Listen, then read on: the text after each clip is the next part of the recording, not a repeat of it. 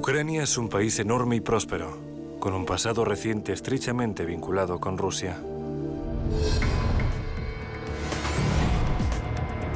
En el 2014, el golpe de Estado divide Ucrania y lleva una guerra fratricida en el Donbass, que dura hasta día de hoy.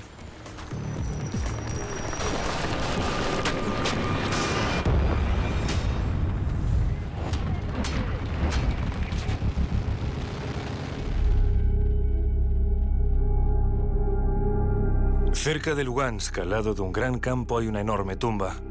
Aquí están enterrados en su mayoría los civiles asesinados en verano del 2014 por las fuerzas ucranianas. Solo aquí, en este mismo lugar, están enterrados entre 300 y 500 civiles asesinados por la Dirección Político-Militar de Ucrania. Podemos definirlo con una sola palabra, genocidio. Ana Soroka dirige una comisión especial que recoge pruebas de los crímenes de guerra cometidos por la administración de Ucrania contra el pueblo de la República Popular de Lugansk. Nunca lo olvidaremos y nunca lo perdonaremos. En Donbass hay muchas tumbas como esta. Llevo solo cinco minutos aquí y ya veo que los primeros cinco cuerpos que encontraron habían sido decapitados. Todos eran civiles. ¿Quién puede hacer algo así a la gente? ¿Cómo pueden afirmar después que no eran crímenes de guerra? Cerca de Vierchny-Shevyrevka, un pueblo de la República Popular de Lugansk, están exhumando cuerpos de civiles asesinados por las fuerzas ucranianas. Son 36 personas. El periodista estadounidense George Ellison ha enviado en varias ocasiones reportajes sobre este tipo de crímenes a los medios de comunicación de Europa y de Estados Unidos. Espero que esto sea el principio del proceso que dé a conocer esto a nivel internacional. Cuando ves con tus propios ojos estas tumbas horrendas, te entran ganas de ayudar a la gente a superarlo. Por eso estoy aquí. Por desgracia, prácticamente durante cualquier conflicto que tiene lugar en el mundo, se cometen atrocidades y asesinatos extrajudiciales. Así explica lo que sucede en Donbass Charles Kupchan, que trabajó como asistente especial del presidente de Estados Unidos Barack Obama entre el 2014 y el 2017.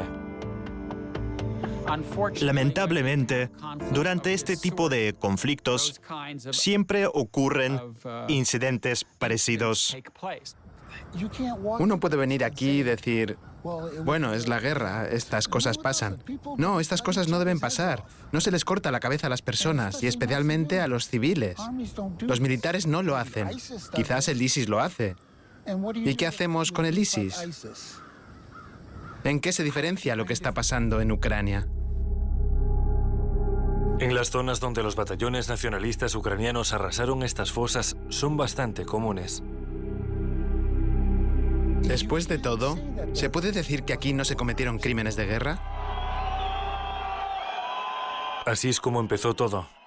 El 10 de diciembre del 2013, la subsecretaria de Estado de Estados Unidos, Victoria Nuland, llegó a Kiev, acompañada por Geoffrey Pyatt, embajador de Estados Unidos en Ucrania. La política estadounidense visita la plaza del Maidán y reparte galletas entre los reunidos allí.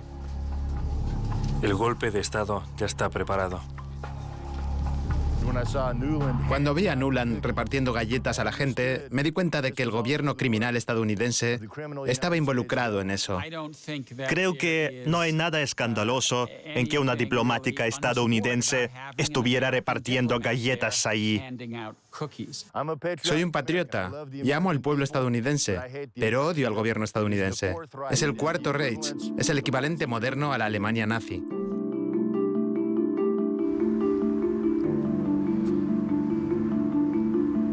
Russell Bentley, ex cabo del ejército estadounidense y ahora miembro de la milicia de la República Popular de Donetsk, sabe por experiencia propia lo que les ocurre a los países a los que llegan la OTAN y Estados Unidos.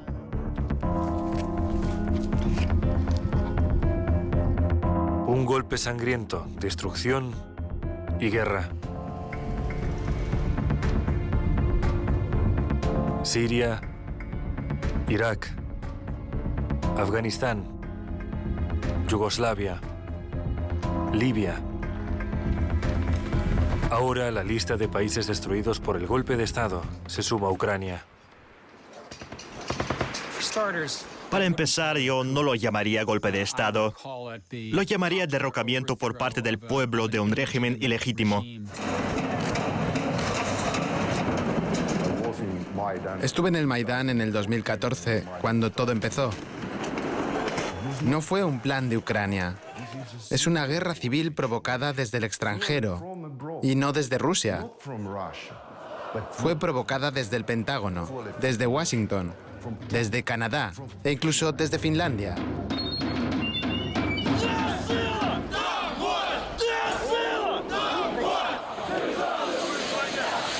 Se parece a la Alemania nazi.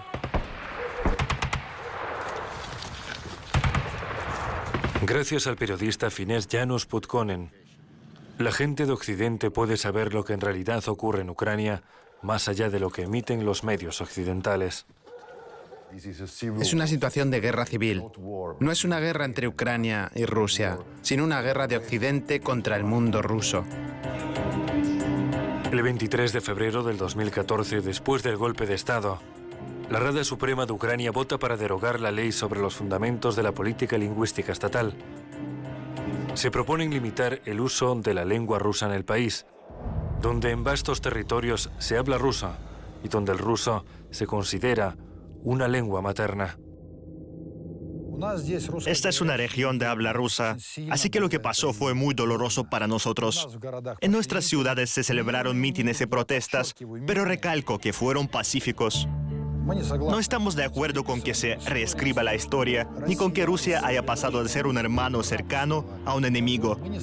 No estamos de acuerdo con que la lengua ucraniana sea la principal. Andriy Timojin, residente en Donbass, diputado y profesor con 30 años de experiencia, tuvo que tomar las armas para defender sus ideales, condenados en el Maidán. Enviábamos documentos al Consejo Regional y a Kiev diciendo que no estábamos de acuerdo. Proponíamos resolverlo todo a nivel legislativo de forma civilizada. Sin embargo, Kiev no necesita negociaciones en son de paz con las regiones rusoparlantes. Occidente empuja a Ucrania hacia la guerra en la frontera con Rusia. Es necesario erradicar del país todo lo ruso y, si hace falta, erradicarlo de forma sangrienta. 13 de abril del 2014. Con el respaldo absoluto de los países occidentales, las autoridades ucranianas toman la decisión de iniciar la llamada operación antiterrorista. Es la guerra. El asesinato de su propio pueblo. Los ciudadanos de Ucrania se convierten en material desechable cumpliendo órdenes de los políticos de Estados Unidos. La gente en Donbass intenta retener los tanques ucranianos con sus propias manos. Aquí nadie quiere estar en guerra.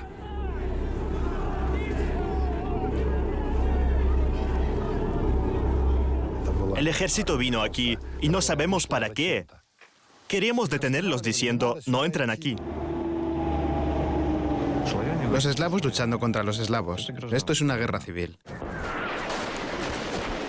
El comandante romano Mielchenko ha defendido ciudades y pueblos de Donbass desde el inicio de la guerra. Así se hace. Ellos necesitan territorio, Estados Unidos, Inglaterra y Canadá. ¿Por qué? Porque buscan un lugar donde poner sus bases militares. Todo con el fin de asestarle un golpe inmediato y definitivo a Rusia.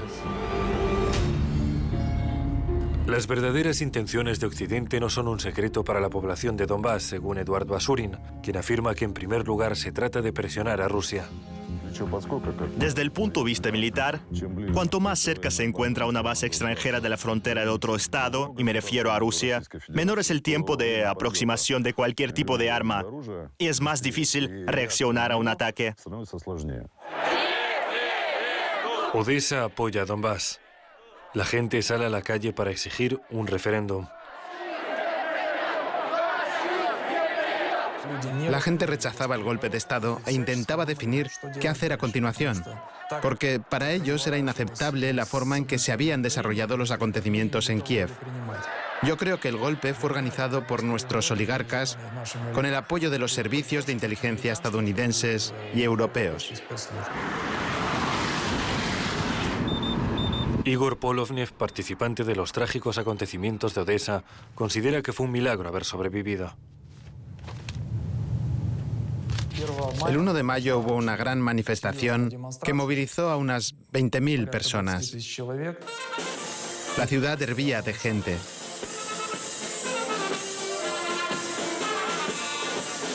Quizás eso fue lo que motivó la decisión de desatar aquella carnicería el 2 de mayo.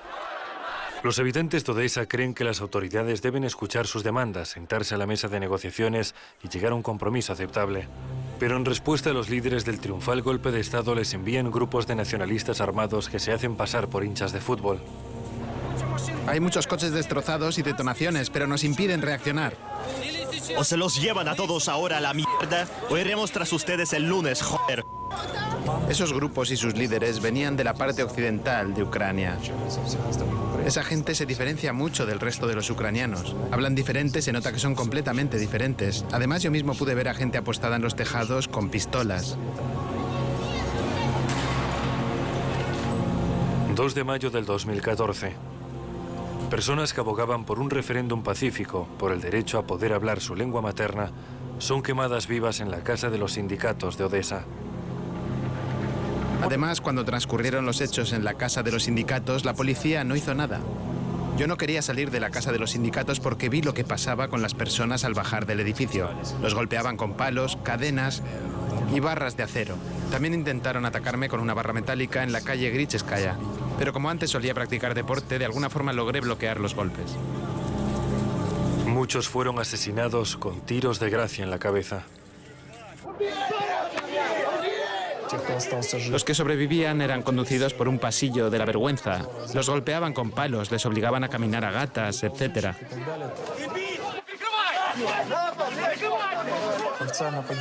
Oficialmente murieron 48 personas, pero creo que fueron bastantes más porque muchos se asfixiaron, otros murieron y otros simplemente desaparecieron.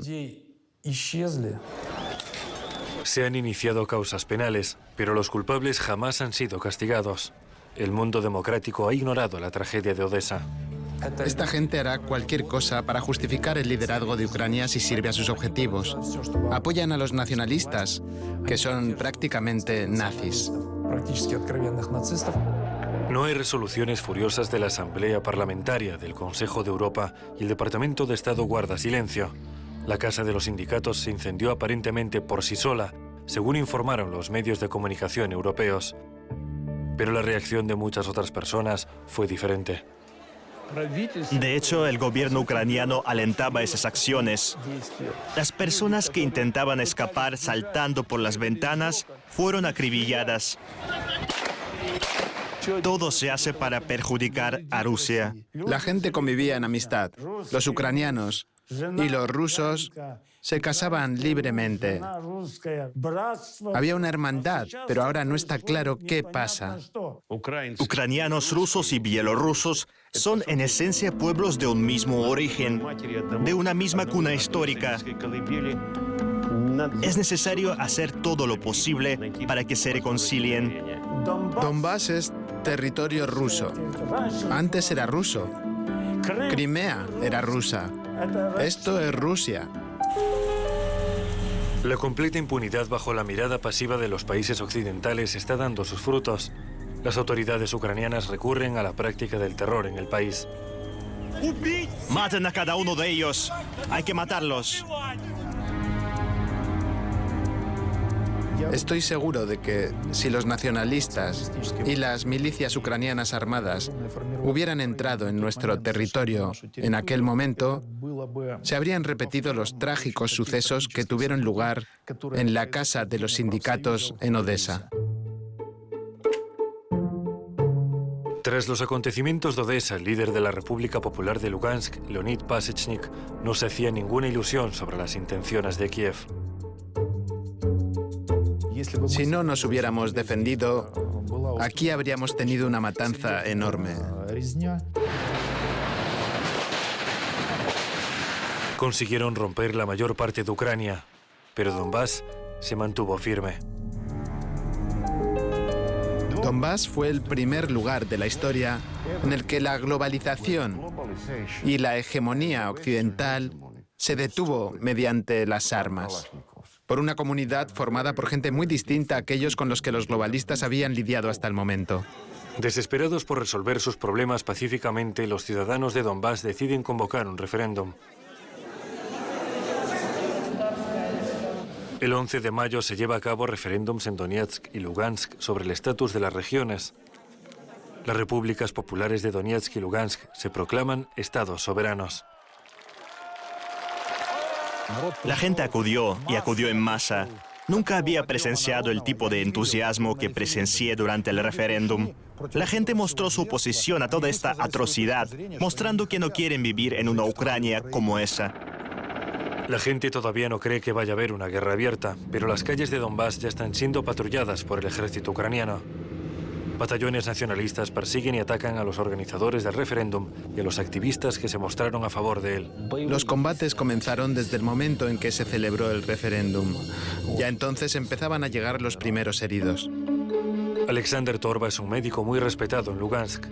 Ha operado a miles de los heridos que han ingresado en este hospital desde el comienzo de la guerra. La mayoría de las víctimas eran civiles que salieron al balcón a mirar qué pasaba o que estaban mirando por la ventana o a los que alcanzó una bala perdida. Lo que está pasando en Ucrania preocupa a los antifascistas de todo el mundo. Personas de distintas nacionalidades llegan a Donbass desde distintos países. Serví con unos muchachos estupendos de la brigada Sud Bremeni. Eran unas 50 personas de distintos países que vinieron a defender al pueblo ruso del gobierno ucraniano. Eran de Serbia, España, Italia, del otro lado de Ucrania, de Rusia, de Estados Unidos. Yo no soy el único estadounidense que vino aquí a luchar. pues, de corte fascista y nacionalista que estaban promovidas por Estados Unidos y por la Unión Europea. Alexis Castillo, antifascista colombiano, y sus compañeros siguen detenidamente lo que está ocurriendo en Ucrania. Sucesos en Odessa, eh, con la quema de, de personas que no habían hecho nada, simplemente se estaban manifestando contra, contra lo que estaba ocurriendo en Maidán. Y en ese momento pues pensé venir eh, por los acontecimientos de Odessa que habían ocurrido el 2 de mayo. Abril-mayo del 2014. Las batallas se intensifican. Pronto arderá todo Donbass. Civiles, mineros, profesores, obreros acuden voluntariamente a los puntos de reclutamiento. Donbass protege sus hogares. Nosotros, los residentes comunes de Donbass, sin armas, sin estar bien organizados al igual que los milicianos, todos resistimos a un ejército armado hasta los dientes. Morían milicianos, morían civiles. Y las organizaciones sociales y los propios habitantes de Donbass se dirigían a las autoridades de Ucrania pidiendo solucionar el problema por la vía pacífica. Pero las autoridades ucranianas decidieron calificar a las repúblicas autoproclamadas como organizaciones separatistas y terroristas. Y con los terroristas uno puede hacer lo que quiera. Se abrió el camino a una gran guerra fratricida. ¿Cómo? ¿Ha disparado? Monstruo. El 2 de junio hubo un ataque aéreo contra el ayuntamiento de Lugansk.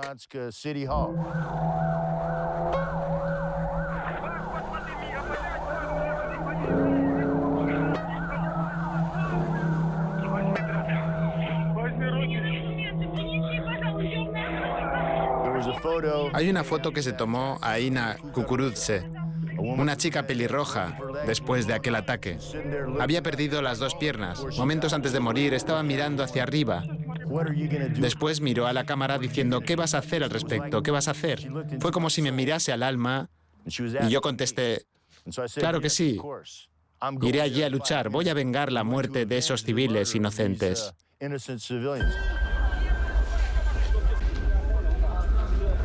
Aquel día murieron ocho personas, otras 28 resultaron heridas.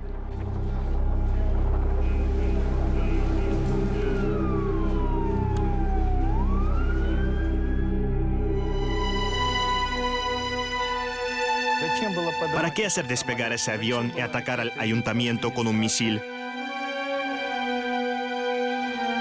Este monumento se elevó para honrar la memoria de las personas que murieron aquel día.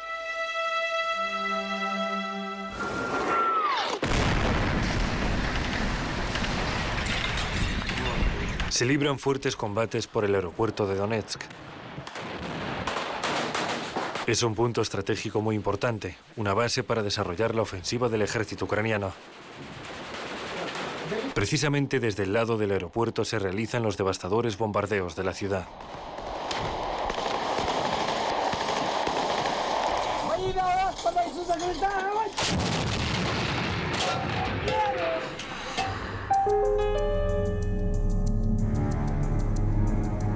Pero no solamente mueren militares. Los civiles también están bajo el fuego.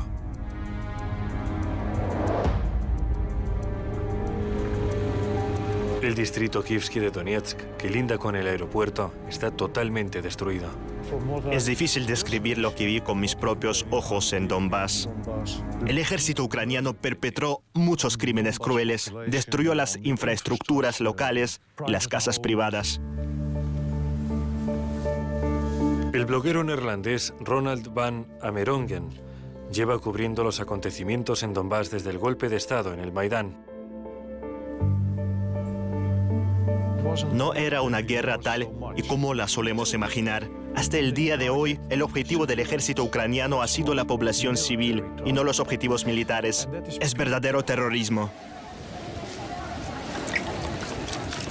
Había problemas con el suministro de agua. Nos la traían en camiones cisterna. O por ejemplo, cuando traían pan, la gente se acumulaba y enseguida empezaban los bombardeos.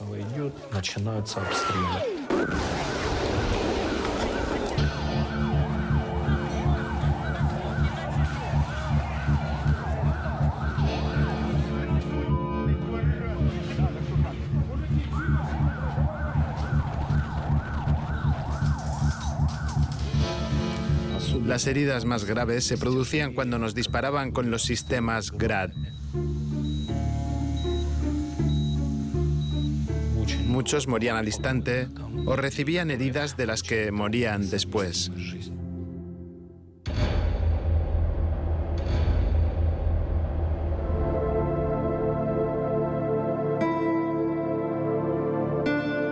Saur Magila es un lugar sagrado para la gente de Donetsk.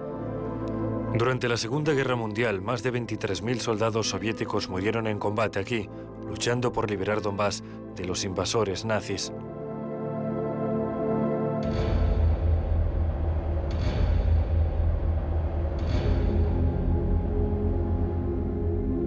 Este impresionante complejo conmemorativo se construyó en su honor.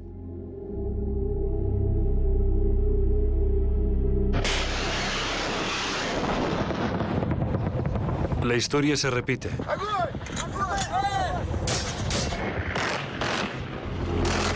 Desde principios de junio hasta agosto del 2014, el ejército ucraniano atacó esta loma sin descanso. Los días más sangrientos les tocaron a los soldados del batallón Vostok.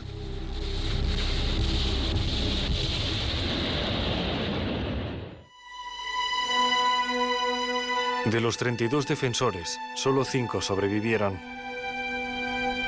27 perdieron la vida, pero defendieron la posición. Mientras limpiaban el suelo de proyectiles, encontraron los restos de los soldados soviéticos enterrados aquí.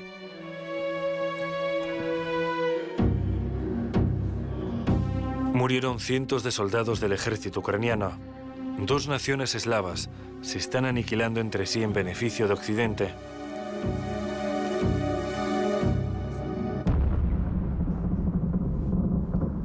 Verano del 2014.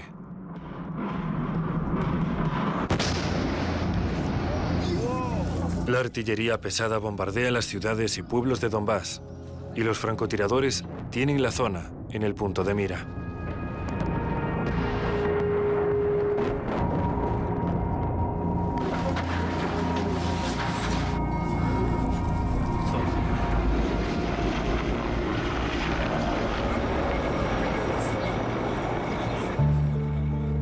Miren en lo que se han convertido estos prósperos pueblos. Aquí vivía una buena familia. Los niños iban a la escuela. Una foto de la señora de la casa. Una cara feliz, buena, hermosa. Ahora, miren en lo que se han convertido este patio y todo el pueblo. Y no es el único. Nuestro Donbass ha sido destruido. Lo están viendo. Yo nunca daría una orden para usar armamento pesado si supiera que hay civiles en la zona.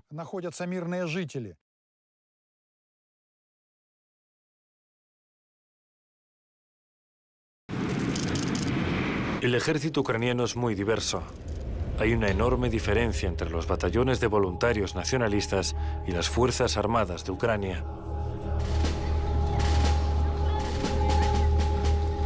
Las Fuerzas Armadas de Ucrania son ciudadanos comunes, reservistas y soldados que sirvieron en su momento. Muchos no quieren luchar, pero deben hacerlo porque, según la ley ucraniana, pueden enfrentarse a penas de prisión si se niegan a alistarse.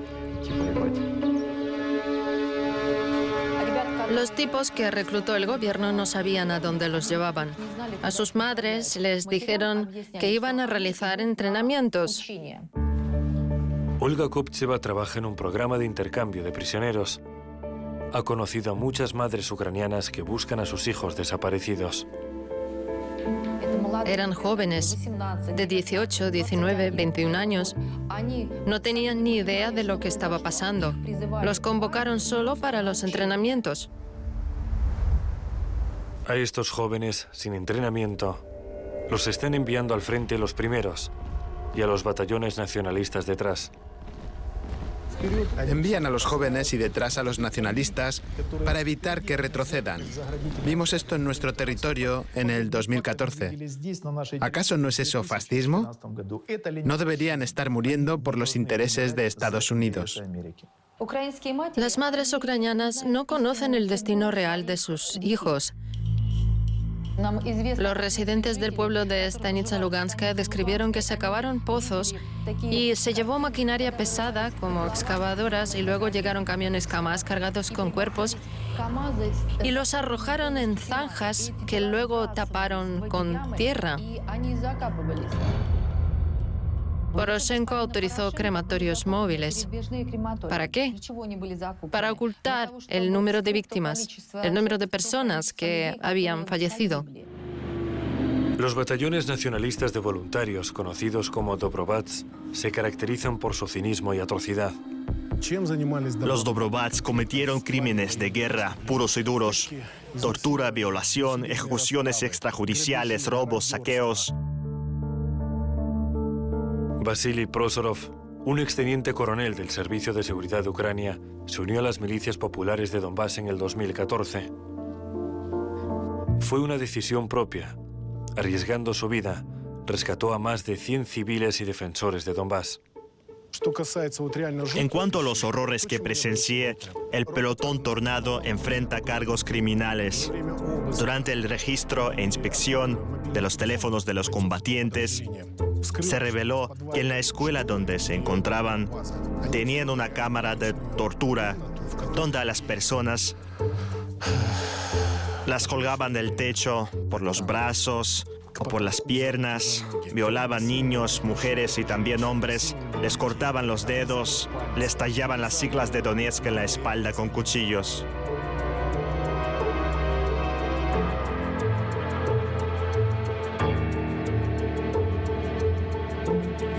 Las personas a las que torturaron llegan destrozadas psicológicamente. Es muy difícil trabajar con ellas, tratar con ellas. Es difícil hasta mirarlas.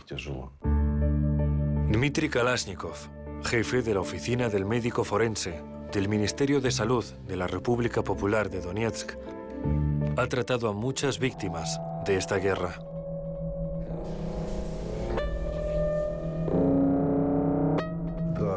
Este joven fue capturado. Así lo atormentaron los llamados batallones nacionalistas.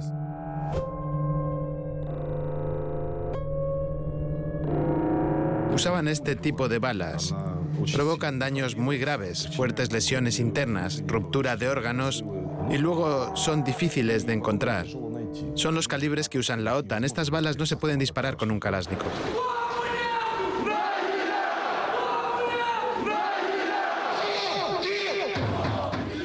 La lista de crímenes de los batallones nacionalistas es larga y dolorosa. No fueron solo Aidar, Azov y Donbass los grupos paramilitares que lo hicieron. Se descubrieron fosas comunes de civiles donde se habían desplegado estos grupos, incluso mujeres embarazadas. En Novosvetlovka se distinguió el mismo batallón Donbass cuando violaban a menores. ¿Esto no es una atrocidad? En la aldea Kreshevatoya mataron a la mitad de los residentes. Es un hecho, un hecho comprobado. Los criminales armados en la plaza de Maidán eran y son grupos nazis. ¿Sabe que algunos de ellos se pegaron un parche de conquistador en el uniforme y que se les habían prometido esclavos y tierras en Donbass? Conocemos los nombres de estos criminales de guerra, conocemos a los comandantes que dan estas órdenes, todo está registrado. Esperamos que se lleve a cabo un proceso judicial por el uso de métodos de guerra prohibidos que Ucrania ha utilizado y sigue utilizando hasta el día de hoy.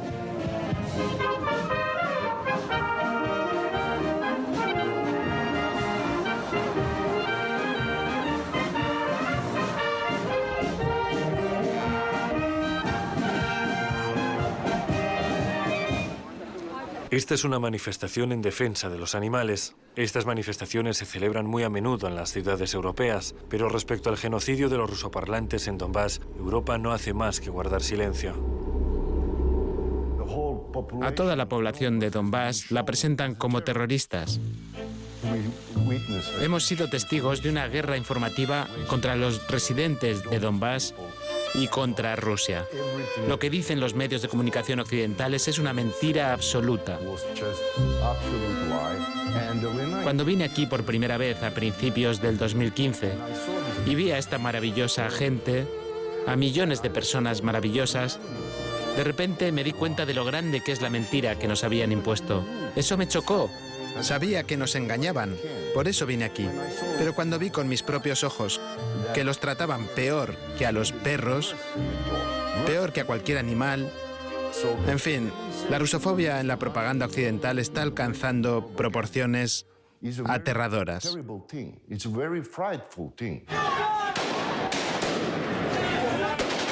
Los medios de comunicación occidentales y ucranianos tienden a no hablar sobre los crímenes de los batallones nacionalistas. A menudo mienten descaradamente, culpando a las milicias de las víctimas. Los medios de comunicación franceses ocultan la verdad y presentan a Rusia como el agresor que ha atacado a Ucrania y a la población local.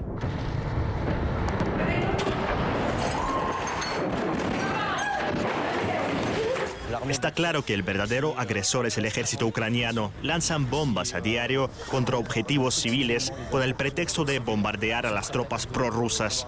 Pero las tropas prorrusas nunca se han escondido entre los civiles. Los medios de comunicación occidentales tampoco admiten que los militares de la OTAN participen directamente en la matanza en Donbass. Las fuerzas especiales de Estados Unidos se encuentran en toda Ucrania y entrenan al ejército ucraniano. También hay fuerzas especiales canadienses y del Reino Unido que luchan en la línea del frente. Han matado a nuestros soldados y nosotros también hemos matado a algunos de los suyos. Canadá incluso perdió a algunos soldados. A Ucrania fue toda una unidad especial no para entrenar, sino para participar en los enfrentamientos contra las milicias populares de Donbass. Perdieron gran parte de esa unidad. En verano del 2014 estallan enfrentamientos en una tierra que no ha visto hostilidades desde la Segunda Guerra Mundial.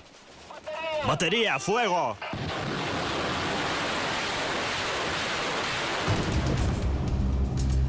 En julio del 2014 tuvo lugar el cerco de Isbarino. En agosto de ese mismo año, el de Ilovaisk.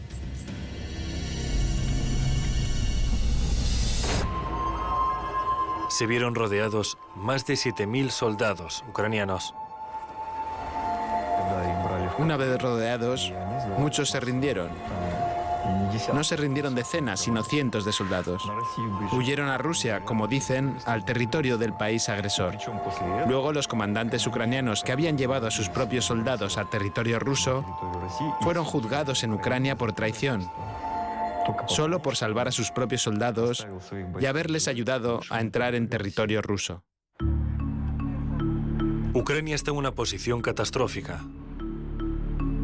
El 5 de septiembre del 2014 se firman los primeros acuerdos de Minsk sobre la normalización pacífica del conflicto militar en Donbass. Los acuerdos de Minsk salvaron a Ucrania de una derrota total. Nosotros en ese momento estábamos en auge. Los habríamos derrotado de inmediato.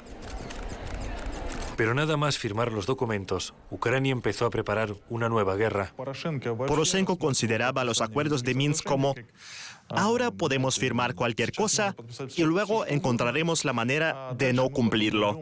Pero esto resolveremos más tarde. El primer punto habla de un alto al fuego. Pero eso no sucede. Por otro lado, gracias a estos acuerdos, la situación en el frente se estabilizó. Por eso los acuerdos de Minsk, en este sentido, aún sirven.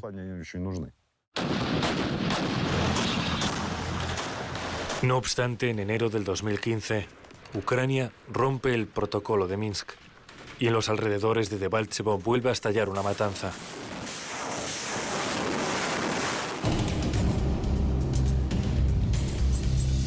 Esta empresa desemboca en el cerco de Debaltsevo. Según datos de la milicia, Ucrania pierde 8.000 combatientes en los tres cercos.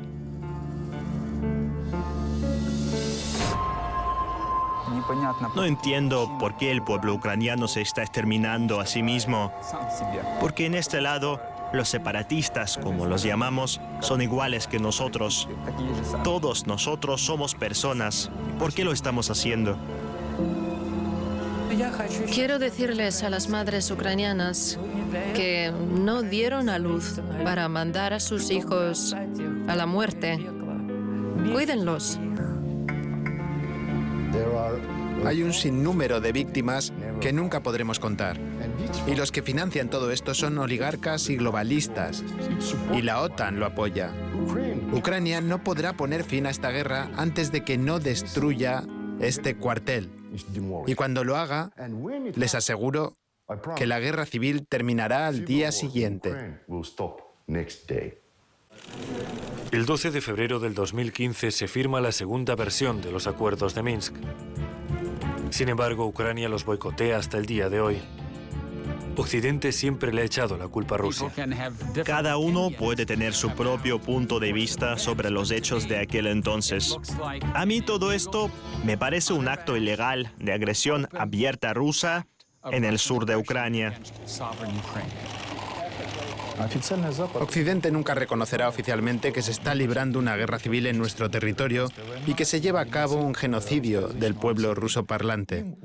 Les conviene decir que Rusia tiene la culpa de esta situación, que Rusia es un invasor, etc.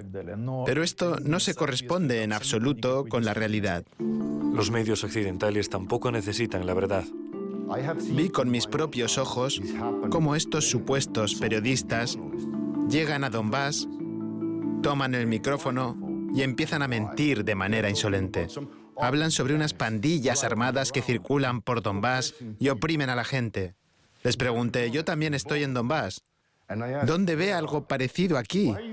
¿Por qué escriben sobre pandillas armadas? ¿Dónde están? Muéstrenme al menos una. Y entonces me responden, usted sabe, nos pagan para que lo digamos. Occidente calla también los destrozos de la infraestructura y la industria de Donbass efectuados por Kiev. Más de la mitad de las minas están cerradas y destruidas por los enfrentamientos militares. Casi la mayor parte de nuestra mina también está destruida. La mina 22 Komunarskaya es una de las pocas que quedan en Donbass. El jefe de la mina, Alexander Piragov, y su equipo pudieron ponerla en marcha después de que los batallones ucranianos la saquearan por completo. Ahora estamos intentando reconstruirla, aunque no hemos hecho ni la mitad, pero a pesar de todo, seguimos adelante. Los mineros trabajaron arriesgando sus vidas bajo el intenso fuego enemigo. En la mina estábamos en un refugio, escondiéndonos de bombardeos. Aquí está el letrero que indica dónde está el refugio. En una ocasión tuvieron que pasar dos días bajo tierra. Mientras bajábamos a la mina, empezó el bombardeo. Tuvimos que subir por el pozo. En total pasamos dos días dentro de la mina. Antes de irse, los grupos armados ucranianos dejaron terribles huellas tras de sí. En esta fosa se encontraron cuerpos de civiles. Los encontramos por el olor. Cuando los desenterramos, resultaron ser cadáveres de civiles. Había vainas usadas por la zona. Lo sabemos y lo recordamos.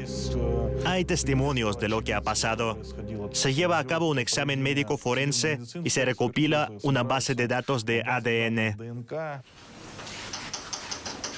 A estos propósitos, en Donetsk hay un laboratorio especial de ADN. Desde principios del 2017 hemos analizado más de 200 restos de cadáveres y a más de 250 familiares. Es algo humano, incluso si se trata de un cadáver.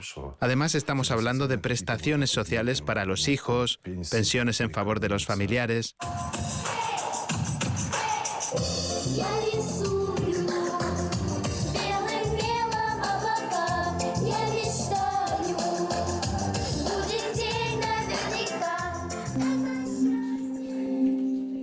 Estos niños entienden muy bien lo que es la guerra. No saben qué es vivir en tiempos de paz. Toda mi vida he vivido en tiempos de guerra. Tengo ocho años. No sé qué es vivir en tiempos de paz. No lo sé. Los adultos que iniciaron la guerra tienen que pararla. Ya ha durado demasiado. Hay que terminar con todo esto.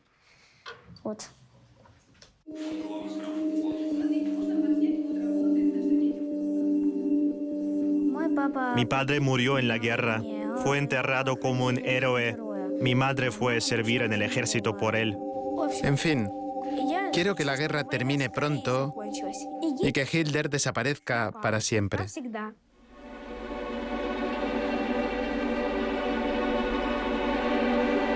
Y estos niños no volverán a cantar, a pintar, ni a soñar. También hay un monumento a los niños asesinados en la República Popular de Donetsk.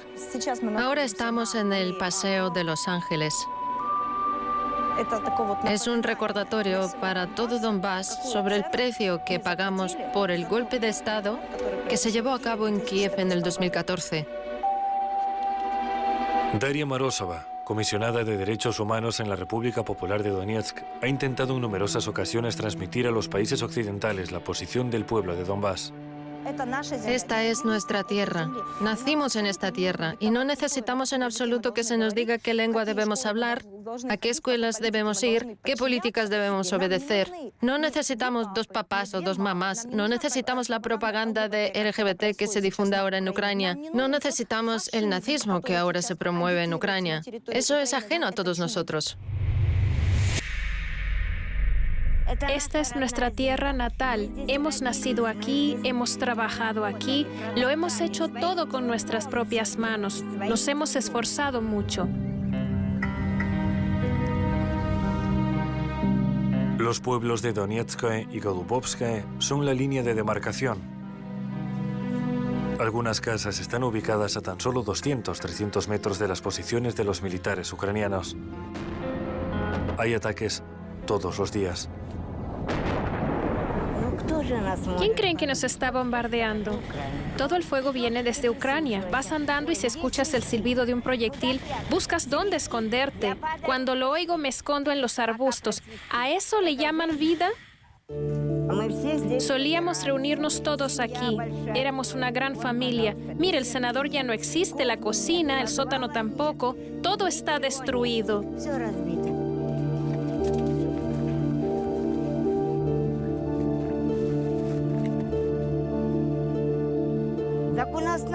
Muchas personas murieron en la calle.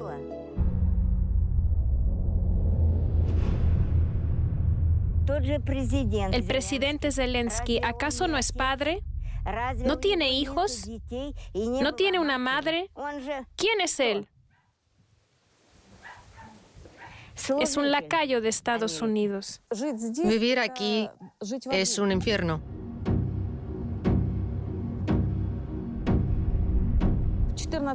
La primera persona asesinada en el 2014 fue un niño de cuatro años llamado Iván Polyakov. A Svetlana le explotó una trampa explosiva cuando iba a ver a su madre. Su vida terminó a los 16 años. En la familia Mazurov, tres niños perdieron a su madre. Es que no puedo.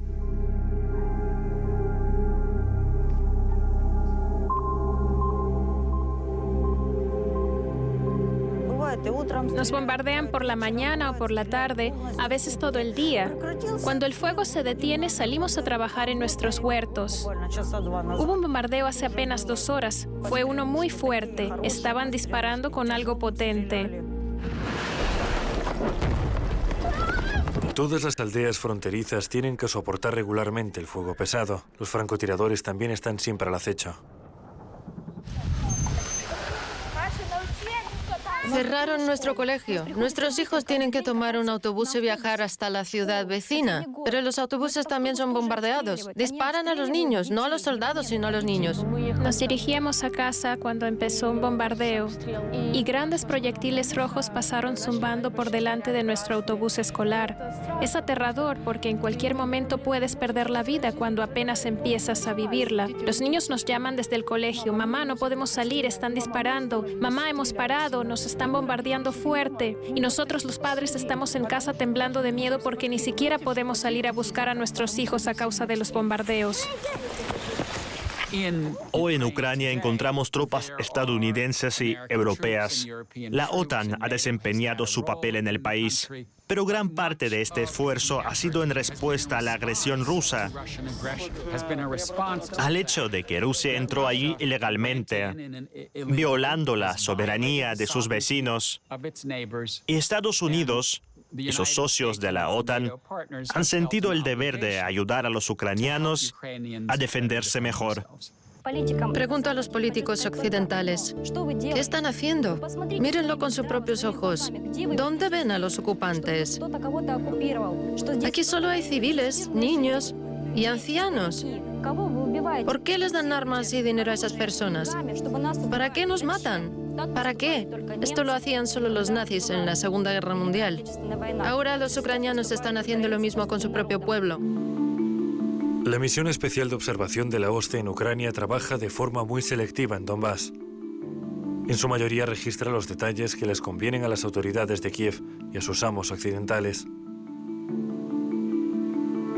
Lamentablemente la OSCE nunca viene por estas calles y tampoco los vemos en el pueblo. La OSCE no ha estado por aquí desde el 2015. La gente cuando ve OBC los miran como con rabia. ¿Por qué? Porque no hablan de lo que ocurre, pues que asesinan a personas, que disparan artillería contra las zonas urbanas, que disparan los francotiradores contra la población civil.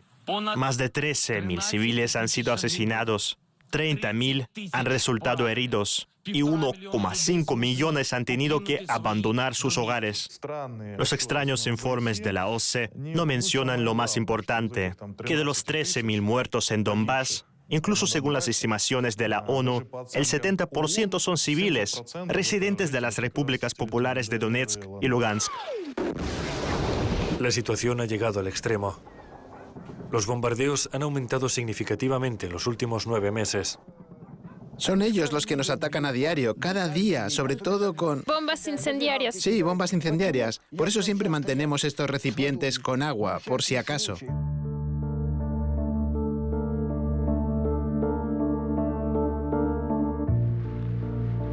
Lo que les hicieron a los habitantes de Donbass podría ocurrirle a cualquier otro pueblo, en cualquier parte del mundo.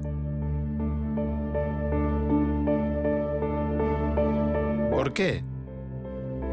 Simplemente por intentar proteger su lengua, su cultura y su patria.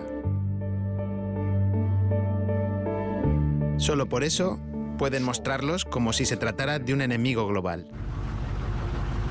Biden prácticamente le permitió a Zelensky no cumplir los acuerdos de Minsk, lo que empuja a Ucrania cada vez más hacia la guerra en Donbass. Pero a pesar de los incesantes bombardeos y de la presión internacional, Donbass sigue viviendo, trabajando y soñando con un futuro pacífico. Sin Ucrania.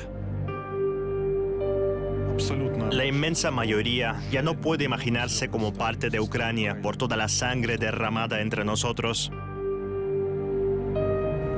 Hay demasiada sangre, demasiados muertos, familiares, vecinos y amigos. Es muy difícil encontrar a alguien que quiera volver a ser parte de Ucrania. Y ese 2 o 3% que sí quisiera volver sueña con la antigua Ucrania, la de antes del 2014. Y si tenemos en cuenta lo que ocurre ahora ahí, ninguna persona en su sano juicio miraría siquiera en esa dirección. Nunca, nunca más, después de todo esto, hacer las paces o volver a Ucrania. Jamás. Es imposible, por los crímenes de guerra cometidos en Donbass. La gente de aquí no, no quiere estar dentro de Ucrania después de lo que han hecho. Esto lo tienen que comprender de una vez. Más de 25.000 edificios han sido destruidos, incluyendo 315 escuelas y guarderías. Más de 2.000 ancianos, mujeres y niños han sido asesinados. ¿Cómo se puede superar todo esto? Expulsaremos a los malvados fascistas que quieren venir a nuestra tierra. No permitiremos que vengan. Esta es nuestra tierra, nosotros vivimos aquí.